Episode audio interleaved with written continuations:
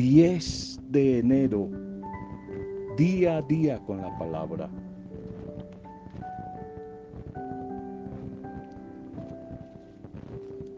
Vitaminas espirituales que nos animan, que nos motivan a seguir construyendo, edificando y luchando ese camino diario de bendición. El que tiene lo que no merece difícilmente va a dar gracias por ello. Si tienes mucho, pero crees que es poco, no deberías de tener nada. Devolver mal por bien es diabólico. Devolver bien por bien es humano. Pero devolver bien por mal es divino y trae abundantes, abundantes bendiciones.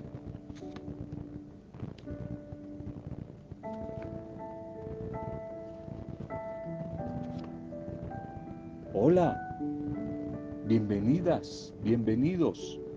Un saludo para tu vida, una bendición a tu vida, nuestra intercesión por ti, por tu familia.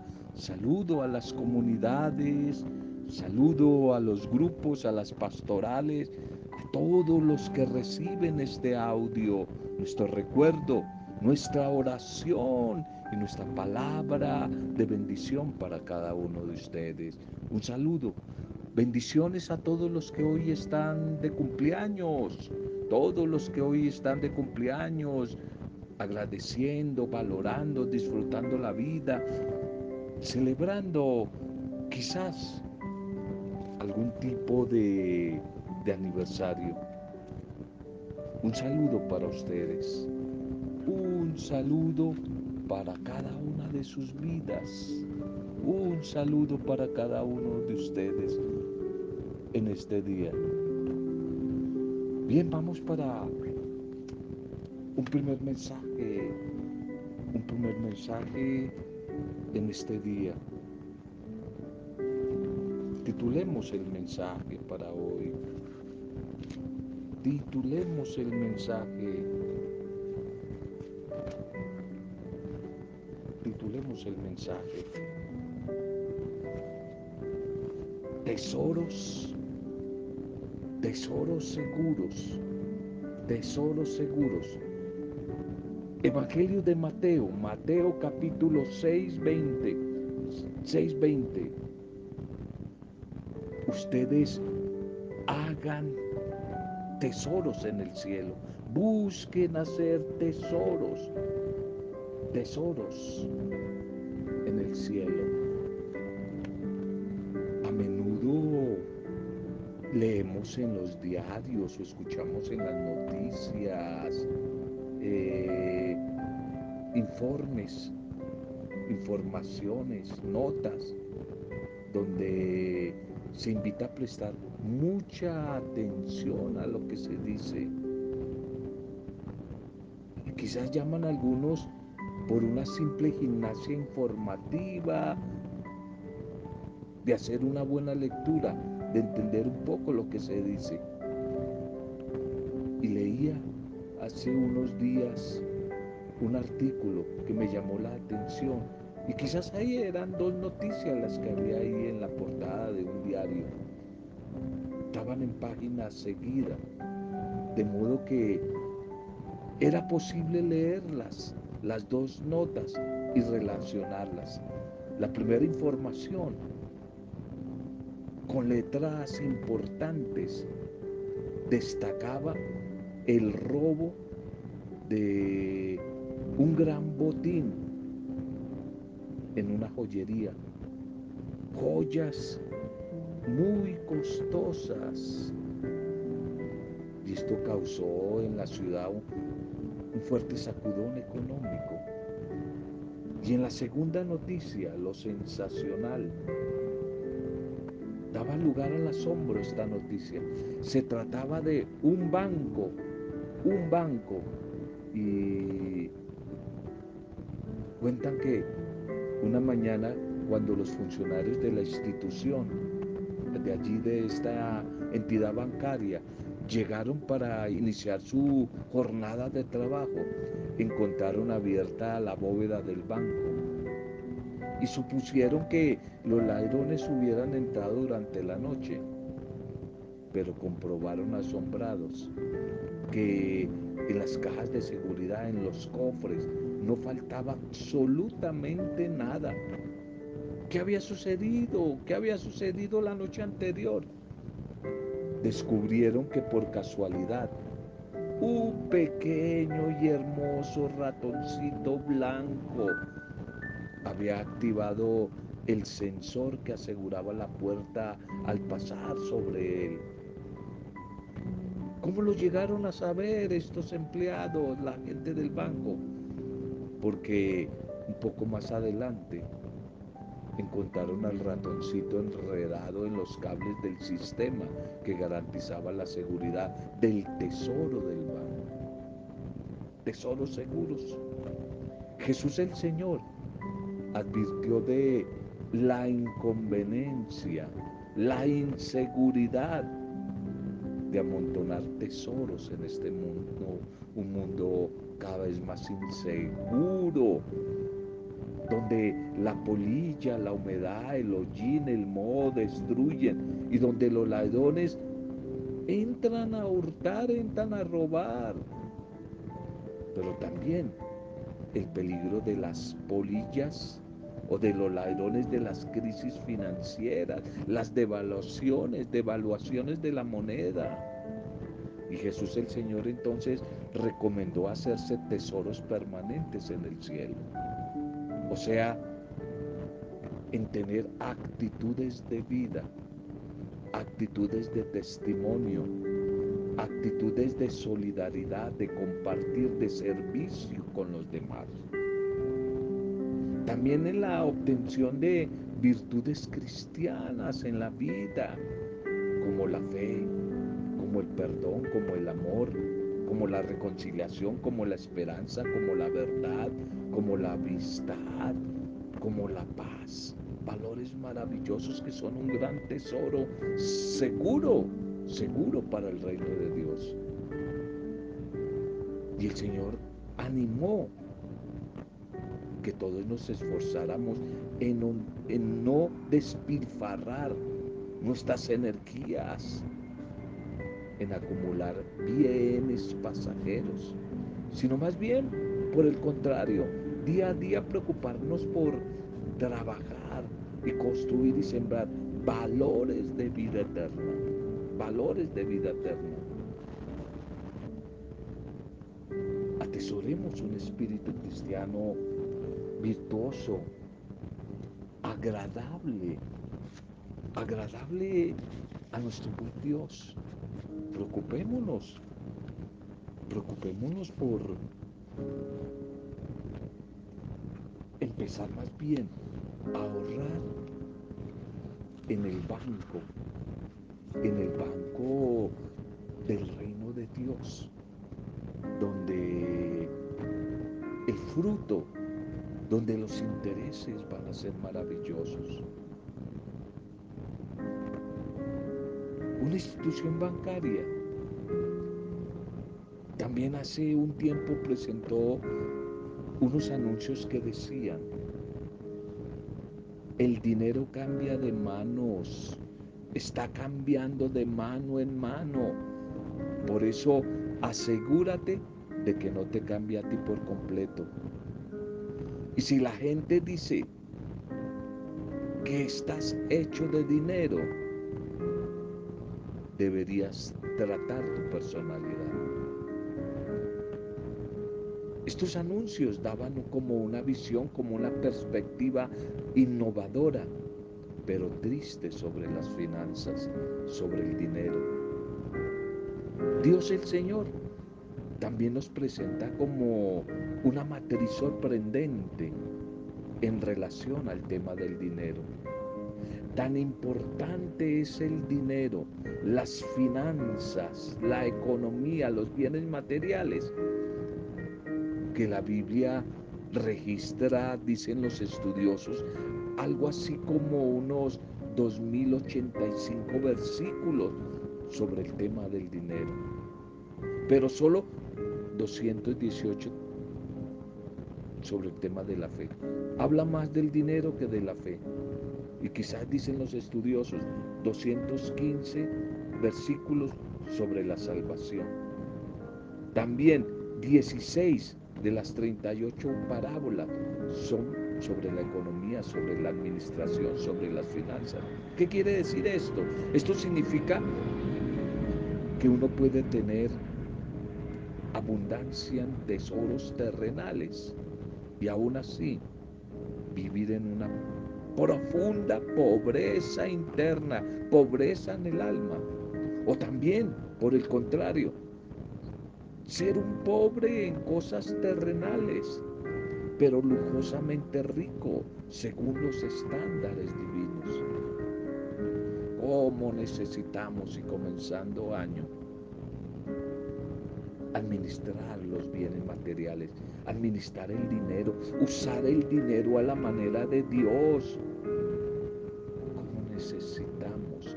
¿Cómo necesitamos ser buenos administradores?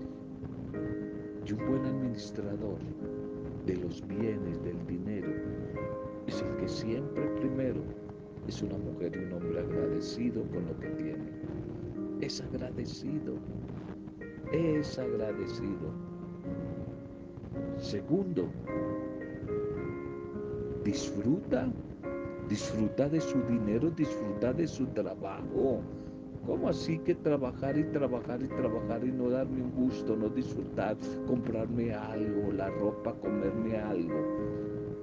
Disfrutar, disfrutar. Tercero, tercero,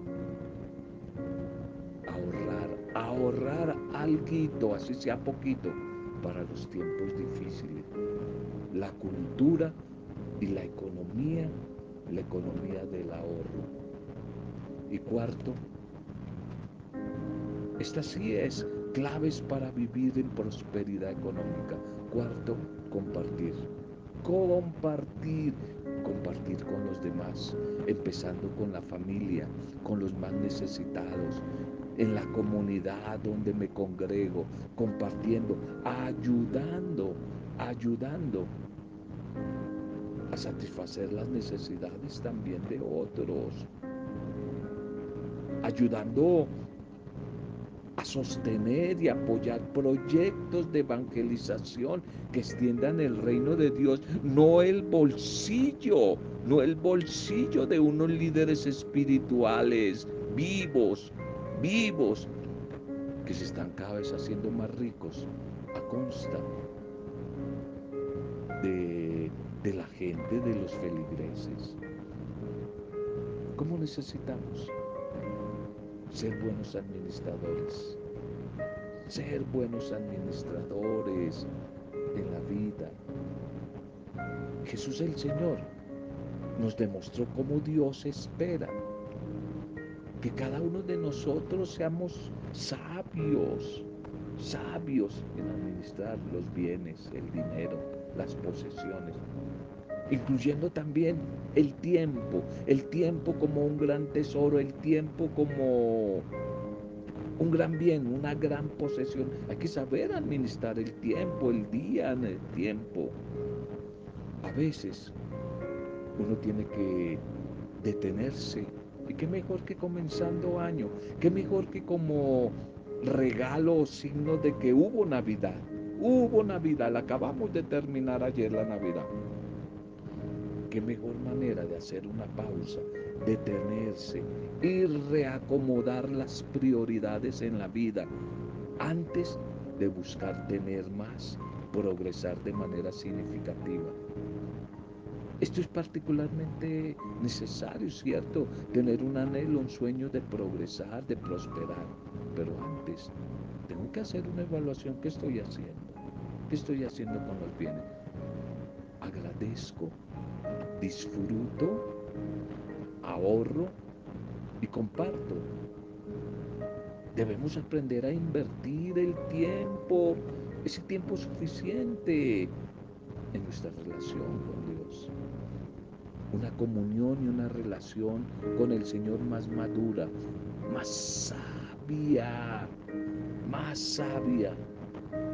No importa la situación en que nos encontremos, debemos siempre responder de manera que agrademos a Dios con lo que somos especialmente, pero también con lo que tenemos.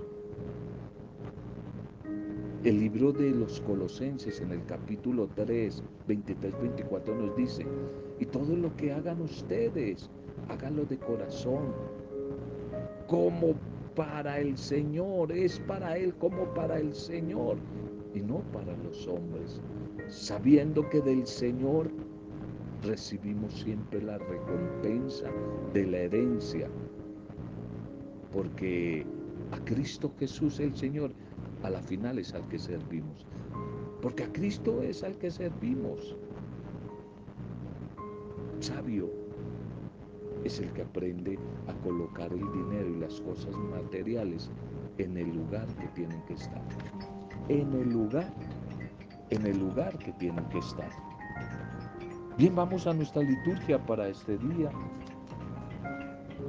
Iniciamos el tiempo ordinario, primera parte del tiempo ordinario hasta el 2, el 2 de marzo que comienza un tiempo fuerte, de nuevo como el de la Navidad, viento y Navidad que acabamos de terminar. Hasta el 2 de marzo, miércoles de ceniza, vamos a estar con la primera parte del tiempo ordinario de la liturgia. Y estamos en el ciclo del año par. Y en el año par vamos a estar leyendo los tres capítulos que forman el relato del nacimiento y la vocación de Samuel. Titulemos el mensaje.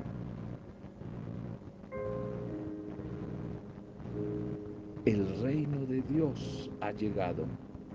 Conviértase y crean en la buena noticia. El reino de Dios ha llegado Conviértase en metanoia. Cambien la manera de pensar, la manera de sentir, la manera de ver el mundo.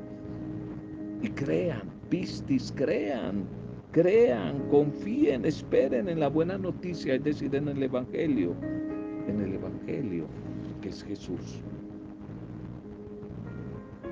La primera lectura, primer libro de Samuel que nos va a estar acompañando en los días. Primer libro de Samuel 118. Su rival insultaba a Ana, la mamá de Samuel, porque el Señor la había hecho, la había hecho estéril. Una mujer estéril. La esterilidad era una maldición en la cultura hebrea. Por eso Sara se encuentra afligida y le suplica, le clama al Señor. Y este episodio de hoy se relaciona con todos aquellos momentos en los que el pueblo de Dios, en medio de las crisis, clama a Yahvé, clama al Dios de la vida y obtiene de él un Salvador. Samuel, que significa Dios ha escuchado, se comienza así a perfilar como el Salvador de Israel y el hombre de la difícil transición entre la época tribal, la época de las tribus, la época de la economía solidaria, la época del trueque y el paso a la monarquía, que más adelante quizás veremos algo, va a ser la destrucción, la derrota del pueblo. Cuando pasan de la época tribal que fue hermosa, de mucha bendición, y quieren copiar, copietas, quieren copiar a los pueblos vecinos que tienen reyes, reyes que los gobiernen. Cuando va a decir Samuel que ellos no necesitan ningún rey porque tienen a Dios como rey. Tienen a Dios, tienen al mismo Dios como rey.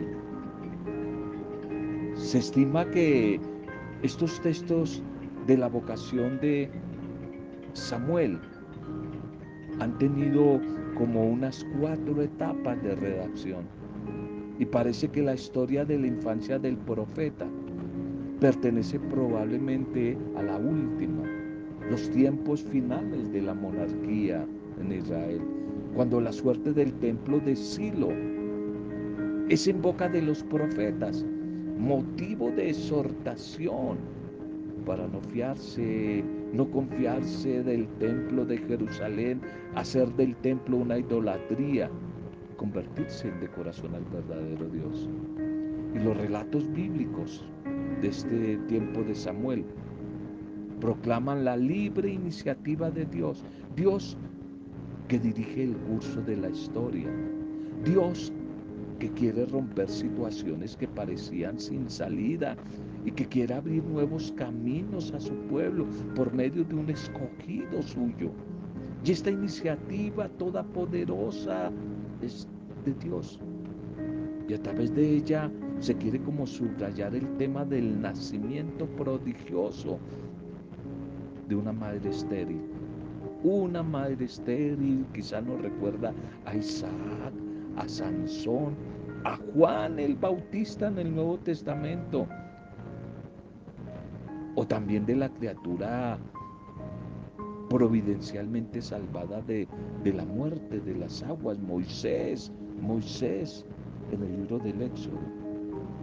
Dios no necesita esperar que aparezca el hombre idóneo. Dios lo crea y milagrosamente aparecido. La gente se pregunta, ¿qué querrá hacer este Dios de este hombre? El escogido, por su parte, cumple su papel de dar paso, paso al tiempo de Dios. Hace su papel para dejar paso después a lo que haya de venir de esperanza para el pueblo. De esta manera, el templo de Silo, que es como una etapa intermedia en la historia de la salvación, esa historia de las presencias divinas allí entre la tienda del encuentro en el desierto. Y ya esa maravillosa, elegante construcción del templo de Salomón, donde se va a guardar el arca de la alianza, símbolo de la confederación de todas las tribus de Israel. El Evangelio de hoy, Marcos 1, 14, 20. Marcos 1, 14, 20. El reino de Dios está cerca. El reino de Dios está cerca.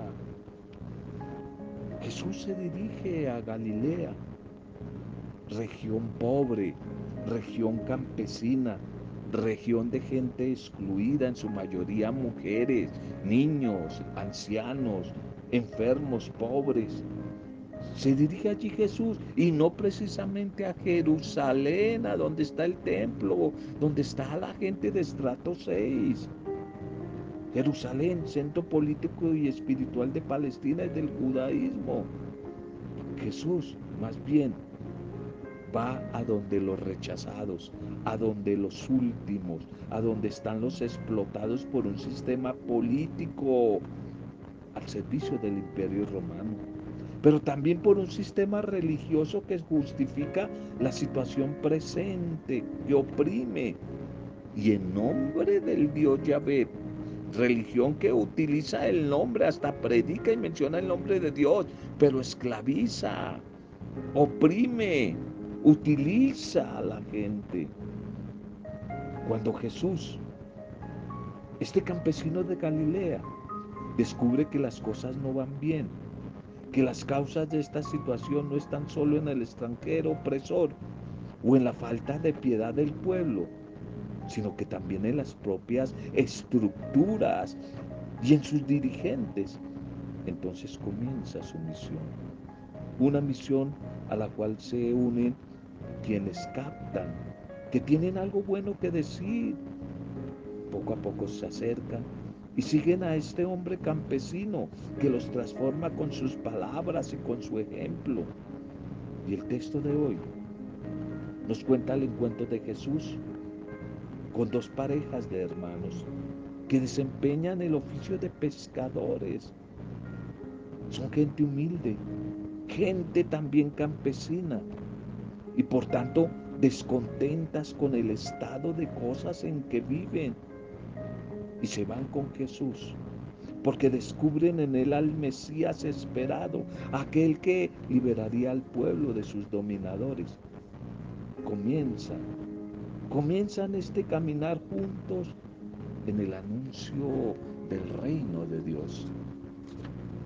Un comienzo cargado de urgencias va a resultar la misión, la obra, el proyecto del Señor. Pero al mismo tiempo resulta bello todavía empezar este año nuevo con el comienzo de las aventuras evangelizadoras de misión de Jesús en Galilea. Un Jesús que responde a los signos de los tiempos. En este caso, el arresto de su primo Juan el Bautista. Termina la misión de Juan y comienza la de Jesús. Así es la vida. Unos terminan, otros comienzan. Unos nacen, otros mueren. Unos comienzan su vida laboral, otros se están jubilando. Así, así es la vida. Para que se inicie el ministerio de Jesús, tiene que terminar el de Juan el Bautista. Y en Jesús lo primero, lo importante, es empezar a anunciar el reino, el mensaje del reino, con buenas noticias, no malas noticias, no le crean a esos profetas, videntes, predicadores que solamente dan malas noticias. Buenas noticias, buenas noticias sobre Dios a un mundo violento, a un mundo corrupto, a un mundo egoísta. Buenas noticias que Jesús quiere traer. Buenas noticias a los débiles, a los enfermos, a los cautivos. Buenas noticias, buenas noticias, noticias de perdón en medio del odio, noticias de amor, noticias de paz, de reconciliación, de, justicia, de equidad. Buenas noticias. Ese es el Evangelio. Buenas noticias. El tiempo ya se ha cumplido, no hay que esperar más. Urge comunicar la buena noticia sobre Dios, sobre su proyecto, sobre su designio de ternura, de perdón sobre la humanidad, sobre los sufrimientos de la historia. Los sueños dormidos del pueblo explotado de Galilea empiezan a resucitar con este mensaje de esperanza de Jesús. Dios mismo quiere empezar a reinar. Y lo primero que hace Jesús, después de este gozoso, esperanzador mensaje, es iniciar un movimiento, un movimiento de discípulos que primero, que primero eh, les anima, les atrae, les atrae a que abandonen su anterior manera de vivir, su anterior manera de ver el mundo tan miope, en blanco y negro, que se atrevan a verlo a color, su manera de pensar, su manera de hablar. Eso es metanoia, es decir, eso es conversión. Conversión no es lo que vamos a hablar ahora en cuaresma, cambiar una carne por otra. Conversión no es que antes no iba al templo, ahora sí voy al templo. No, metanoia, un nuevo cambio, una nueva mentalidad, un renovar el pensar, el mirar, el hablar, el sentir, el actuar con nuevos proyectos. Ese es el anuncio, el anuncio de el reino de Dios que gozosamente trae Jesús. Gozosamente invita a vivir a estos discípulos, a estos campesinos, gente humilde, pescadores de hombres, pescadores de peces, que ahora los lanza al reto de ser pescadores de hombres. que sean instrumento de liberación, que ayuden a sacar a las mujeres y a los hombres del mar, del mar del sinsentido, del mar de la injusticia, del mal del sufrimiento, del mal de la esclavitud, sean capaces esta pequeña comunidad de llevar, de llevar a la gente hacia playas tranquilas, playas de esperanza, donde se sientan amados, donde se sientan donados, no condenados. De esta manera Jesús el Señor inicia ese movimiento, su movimiento, su grupo, su comunidad, para vivir con Él y para construir el reino en el día a día. Es un movimiento, están constantemente en acción. Quizás una de las mejores y grandes definiciones de los teólogos después del Concilio Vaticano II referente al cristianismo es esta palabra, movimiento.